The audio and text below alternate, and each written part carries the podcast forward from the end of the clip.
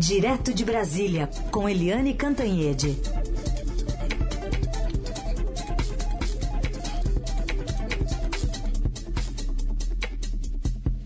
Oi, Eliane, bom dia. Bom dia, Carolina Ercolim. Bom dia, ouvintes. A gente vai começar aqui falando um pouquinho sobre o Capitólio, porque agora a gente está vendo, além da tragédia, né, que deu alguns sinais antes de acontecer, um jogo de empurra ali entre a Marinha, que deve instaurar um inquérito para apurar as circunstâncias do acidente, o Corpo de Bombeiros de Minas, que inicialmente apurava a relação da tragédia com uma tromba d'água e depois é, chegou até, inclusive, a anunciar né, um, uma, um estado de alerta ali para a região um pouquinho antes da tragédia, para tentar evitar por conta do aumento das chuvas. É, mais um jogo de empurra também entre a Defesa Civil, a Prefeitura de Capitólio, agora a Marinha. Ontem, o Corpo de Bombeiros, aliás, o comandante, o Coronel Edgar Estevo, reafirmou a responsabilidade né, da, das Forças Armadas pela autorização da navegação no local. Essa é uma questão que cabe à Marinha do Brasil responder. Eles é que atuam na questão da autorização para as embarcações, no que se refere à segurança das embarcações, no que se refere à autorização para atuar naquele local. E a gente conversou agora há pouco também, Eliane, com uma professora de geologia que estava dizendo que assim não existe no país é, uma fiscalização prévia, porque não tem legislação que obriga ninguém a fazer isso. Isso em lugares é, privatizados, né, enfim, que, que, que, são administrados pela iniciativa privada, quanto pelos estados, por municípios. Não existe estudos que são exigidos para a circulação de pessoas nessas áreas muito próximas à natureza. Ou seja, tudo jogado, né, Carolina? Tudo, tudo jogado. E você vê que é um, é um passeio de famílias, né? Vão crianças, vão os avós, tios, enfim, são passeios familiares num lugar lindo, extraordinariamente lindo, e não tem fiscalização nenhuma, é ao Deus dará e uh, inclusive um médico que fez esse passeio postou nas redes sociais em 2012 uma foto com a fissura enorme na rocha, naquela mesma rocha, e ele já dizia, olha, esse negócio vai despencar, ele vai cair daí. 2012, sabe? Ou seja, há 10 anos atrás já tinha aí o aviso de um leigo não é nenhum geólogo, não é nenhum ninguém da marinha, ninguém da prefeitura, ninguém das lanchas que está ali todo dia. Um médico que não tem nada a ver com isso, era apenas um turista e fotografou e disse: Olha essa fissura, esse negócio vai despencar daí. Despencou e matou dez pessoas, cinco de uma mesma família. Era a mãe, a filha com os dois namorados, com parentes, enfim. É uma coisa assim, e as cenas são muito chocantes, muito chocantes pelo desespero das outras lanchas, todo mundo tentando, gritando, tentando avisar para eles se separarem, se afastarem, mas é aquela história, o lugar tem muito barulho água, né, barulho, motor de barco, eles não ouviram, não deu tempo. E o próprio é, marinheiro, o próprio piloto da lancha também morreu, um rapaz novo, jovem, com tanta vida pela frente. Mas é aquelas coisas do Brasil, Carol, né? Dá os avisos, dá os avisos, os alertas, os sinais, e ninguém faz nada, e isso vai se multiplicando toda hora um acidente desse tipo. É muito triste, muito triste, um lugar tão bonito que era um lugar de prazer, agora é um lugar de tragédia no nosso país. Eliane, queria que você comentasse também com a gente sobre esse ataque, o contra-ataque, digamos, né, do contra-almirante Antônio Barra Torres, reagindo às manifestações do presidente Bolsonaro quando atacou a Anvisa para falar sobre vacinação infantil, né, sobre os tarados pela vacina. Foi uma resposta é, bastante é, dura, né? Bastante dura, Carolina, bastante dura. O presidente Jair Bolsonaro, além de atacar os que defendem a vacina para crianças, né? Ele simplesmente ele diz que há uma tara por vacina, que os tarados para, pela vacina e mais, mais do que isso, ele fez uma acusação que é passível de processo na justiça, porque ele apontou, insinuou que há interesses escusos por trás da decisão da Anvisa de liberar essas vacinas. Sabe? Ele quis dizer que é, alguém está ganhando alguma coisa, alguém está é, levando algum, alguém tá, tem algum interesse por trás disso. É, sabe, Carolina, é criminoso isso, porque está ali na injúria, na difamação. Mas o mais importante agora é que o contra-almirante Antônio Barra Torres, que era amigo do presidente, frequentava o palácio, conversava com o presidente, reagiu numa nota muito dura, é, já no sábado à noite, ele dizendo, né, lembrando, né, que ele como pessoa é uma pessoa honesta, digna, falou das, dos princípios que ele herdou do pai dele, ele falou é, que contra, como contra-almirante, como militar, ele tem as responsabilidades e sempre seguiu essas responsabilidades, que como presidente da Anvisa, é, a Anvisa é um colegiado e ele se comporta da maneira mais lisa, mais honesta. E aí ele lançou dois desafios para o presidente Jair Bolsonaro, seu ex-amigo. Ou provar as acusações de que há interesses por trás, sob risco de prevaricação, lembrando, prevaricação é porque o agente público informado sobre algum desvio, ele é obrigado a denunciar esses desvios. Se o presidente diz que há desvios, ele agora está obrigado a, a comprovar.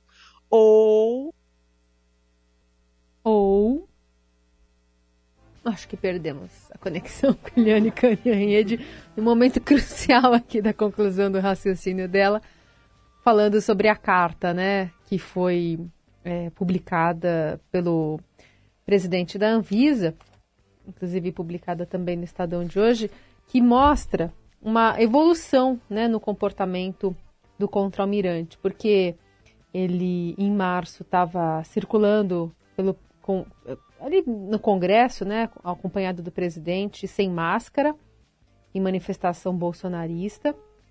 Depois, é, a gente teve a aprovação da indicação dele para chefiar a Anvisa. E agora a gente está vendo essa carta bastante incisiva pedindo explicações do presidente Bolsonaro. Eliane, você estava falando das alternativas que estão à mesa aí do presidente. Pois é.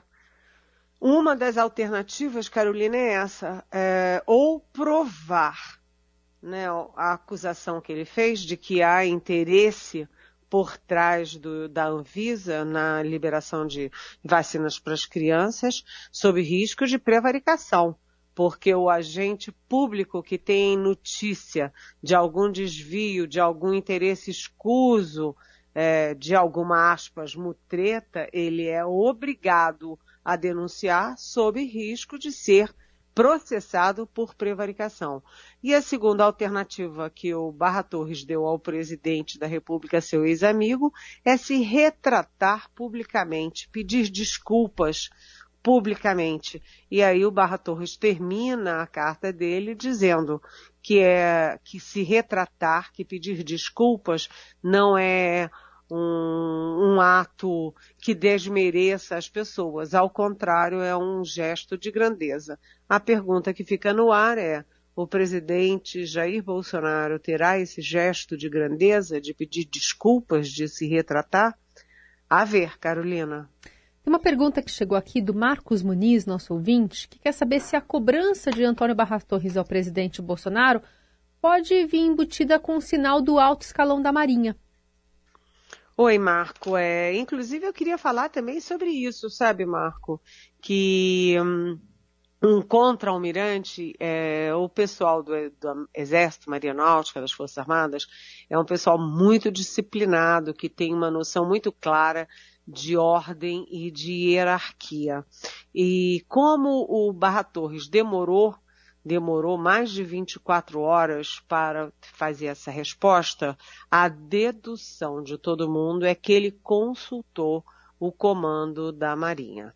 Os pares dele, é, os almirantes que fazem parte do alto comando da Marinha, ou pelo menos o comandante da Marinha, é, que é considerado é, um pouco mais distante dessas coisas de, de governo, desse bolsonarismo gritante e tal, do que os demais. Mas o fato é o seguinte, há a sensação não confirmada nem pela Marinha, nem pelo Planalto, nem pelo Barra Torres, mas é uma sensação que se irradiou em Brasília de que sim, o contra-almirante Barra Torres só fez essa resposta ao presidente da República depois de ou consultar ou ao menos comunicar o comando da Marinha. E sobre o Exército, Eliane, a gente tinha aquela movimentação, aquela orientação na semana passada que veio das Forças Armadas para que só se voltasse presencialmente aos quartéis todo mundo que tivesse vacinado. O presidente não gostou muito, não, né? Pois é, uh, foram algumas questões importantes.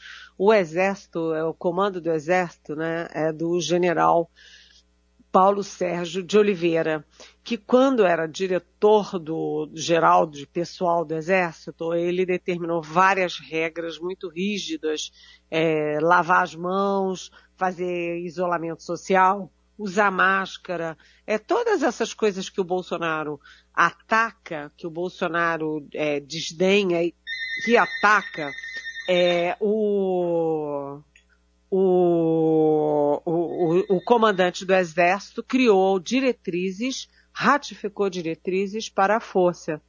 E inclusive com exigência de vacina e com proibição de fake news na pandemia, fake news que possa, possam prejudicar a saúde, ameaçar a saúde e a vida das pessoas.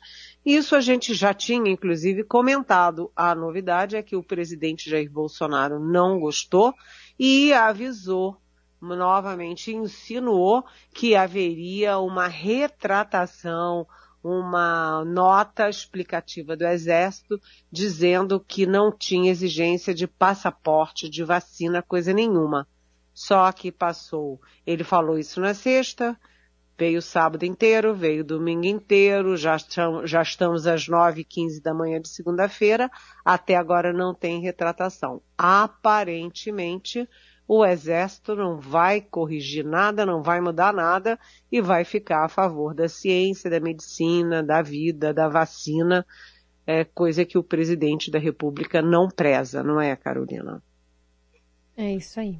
Nem tem se esforçado, né? Ou pelo menos demonstrado que pode mudar né, de opinião, enfim, em breve, mesmo é, com um apelo eleitoral que poderia fazê-lo mudar de ideia, tem preferido atender muito mais a, aos seus apoiadores raiz, de que são negacionistas, né, e que eh, não entendem a vacina como algo necessário para enfrentar uma pandemia mundial.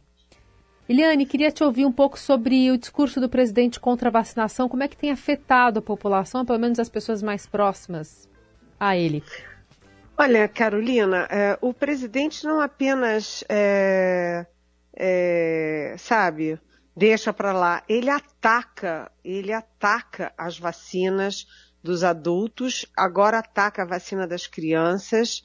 Né? Eu vi um vídeo do presidente em que ele, ele é, fica lendo as contraindicações. Qualquer remedinho que você toma, qualquer aspirina, a bula tem um monte de contraindicação. É, é uma praxe das companhias, dos laboratórios, até para se defender na justiça. Então, qualquer aspirininha tem lá, tem, dá dor de cabeça, dá dor de barriga, dá não sei o que, dá não sei o que, dá não sei o que.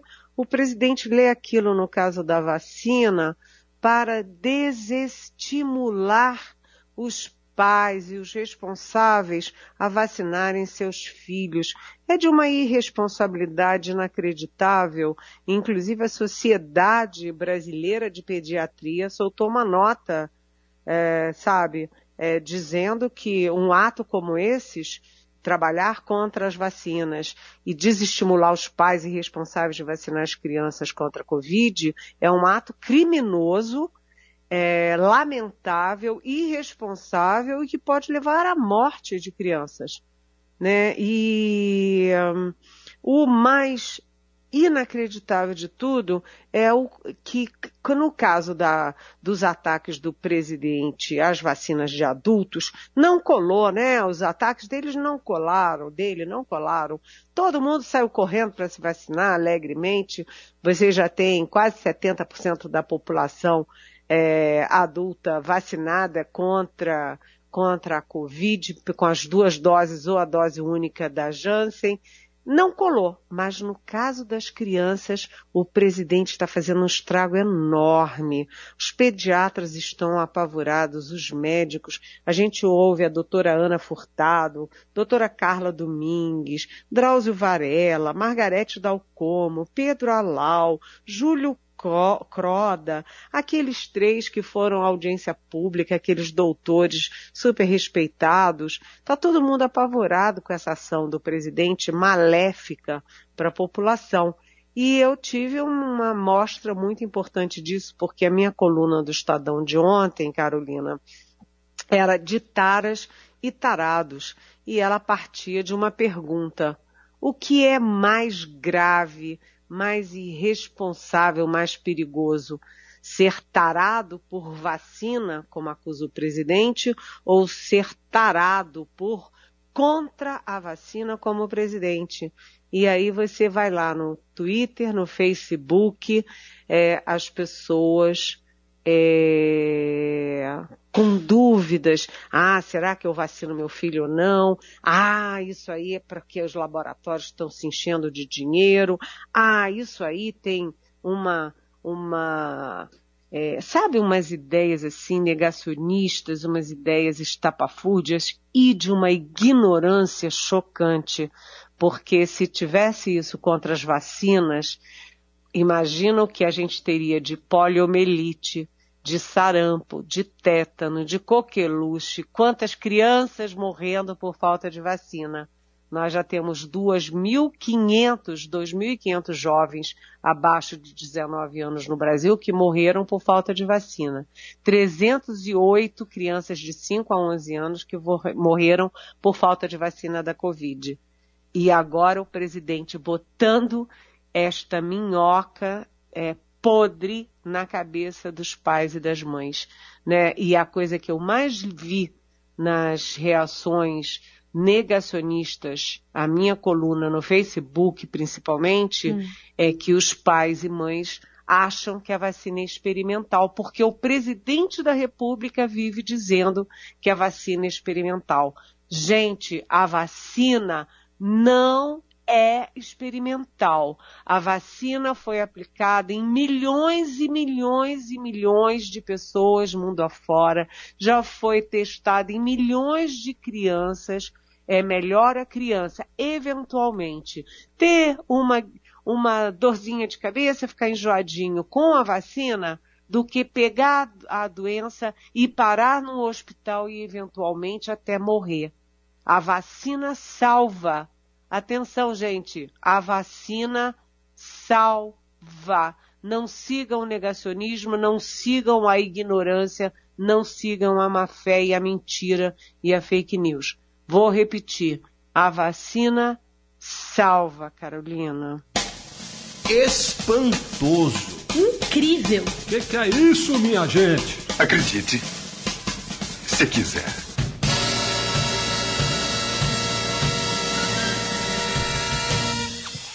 Acredite se quiser, né, Carolina, que o próprio presidente da República faz campanha contra a vacina em 2021 e 2022 no nosso querido Brasil. É. A história vai ser cruel com esse tipo de coisa inacreditável. Eliane, queria ainda tratar contigo sobre o orçamento de 2022. Presidente, a equipe econômica essa semana tem bastante trabalho pela frente, porque tem que lidar com essa movimentação dentro do funcionalismo público, que está querendo também reajuste, assim como o que foi acenado que será dado aos policiais, né? É, pensando também na repercussão que isso tem causado nos estados, porque hoje o Estadão informa que esse reajuste prometido pelo presidente está pressionando bastante os governadores. É, exatamente. Foi um efeito, sabe, assim, um efeito é, incrível sobre todo o, o, o, funcionalismo federal, principalmente nas carreiras de Estado. Né? Você viu que depois que veio essa decisão favorecendo só os policiais, você teve uma rebelião na Receita Federal, uma rebelião mais surda, mais discreta, mas também no Itamaraty, entre os diplomatas, também no, no Banco Central, agora está indo para Ministério Público e hoje o Estadão nos diz que também há uma pressão dos policiais civis, militares dos estados, ameaçando com Operação Padrão o presidente da República vai ter que dar um jeito nisso, reunir, trabalhar, né? Fazer reunião, reunir a equipe econômica, falar com a Câmara e o Senado para ver o que é possível fazer. Agora, uma possibilidade é, em vez de brigar com todos os demais, cancelar aí o aumento da Polícia Federal. Mas aí a rebelião vai ser na Polícia Federal. Aliás, um outro assunto que também exige que o presidente pare um pouquinho da campanha pare um pouquinho de ficar indo é, de, de palanque em palanque para trabalhar, é a questão do refis das pequenas e médias empresas, das pequenas, micro e pequenas empresas, porque isso não pode ser de, decidido por medida provisória e vai ter que ser negociado um veto do presidente da República é, do presidente da República, que já teve o veto, teve o veto do presidente da República e vai ter que derrubar no Congresso, a Câmara vai ter que derrubar o veto do presidente para que as pequenas, é, micro e pequenas empresas possam renegociar as suas dívidas. Essas dívidas estão perdidas para o governo. Qualquer renegociação é bom para o governo, que recebe pelo menos alguma coisa, é bom para as empresas que têm chance de sobrevivência e é bom para a economia, porque move a economia. São duas questões fundamentais. A questão é, das dívidas das micro e pequenas empresas e a questão dos aumentos salariais exclusivos de policiais. Isso exige presidente, isso exige governo em ação. Vamos ver se o presidente está disposto né, a fazer, a comandar essa discussão. Eliane, para terminar, uma pergunta do ouvinte Lúcio. Ele quer saber se você não acha justo o reajuste do salário dos servidores apenas com a correção da inflação, como acontece com o salário mínimo. Olha, Lúcio, é, o problema é o seguinte: nós temos o maior respeito, o maior carinho pelos nossos servidores públicos. Meu pai e a minha mãe foram servidores públicos a vida toda, mas o problema é de a questão da oportunidade. O Brasil está em recessão técnica, a situação esse ano vai ser muito, muito difícil. Recessão, inflação, gasolina cara, é, 12 milhões, quase 13 milhões de desempregados. É hora de dar aumento para categorias que já têm segurança no emprego, porque no setor privado as pessoas, além de é, serem demitidas né, a qualquer hora, não tem aumento nenhum, a renda está baixíssima né, e estão pagando uma inflação altíssima. O setor público, pelo menos, as pessoas têm garantia de emprego. Lúcio, não é hora de aumento de categorias, principalmente as que já ganham mais no próprio serviço público. Eliane Cantanhede respondendo as perguntas que vocês enviam para cá pelo nosso WhatsApp ou pelas redes sociais com a hashtag Pergunte para Eliane. Estamos só começando a semana, amanhã ela está de volta aqui para conversar mais conosco. Eliane, obrigada, viu? Boa segunda para você. Beijão, até amanhã.